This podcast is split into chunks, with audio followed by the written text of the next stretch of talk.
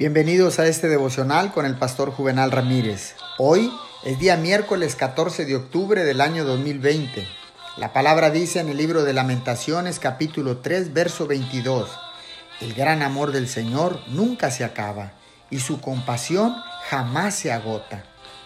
La compasión no solo tiene que ver con el cuerpo y sus necesidades, el angustiante estado del alma, sus necesidades y sus peligros, todos ellos piden compasión. El estado más elevado de gracia es conocido mediante la compasión por los pecadores. Este tipo de compasión pertenece a la gracia y ve no solo los cuerpos de las personas, sino también sus espíritus inmortales, sucios por el pecado, infelices con Dios y en peligro de perderse para siempre. Cuando la compasión ve personas moribundas acudiendo a Dios, entonces prorrumpe en intercesión por ellas.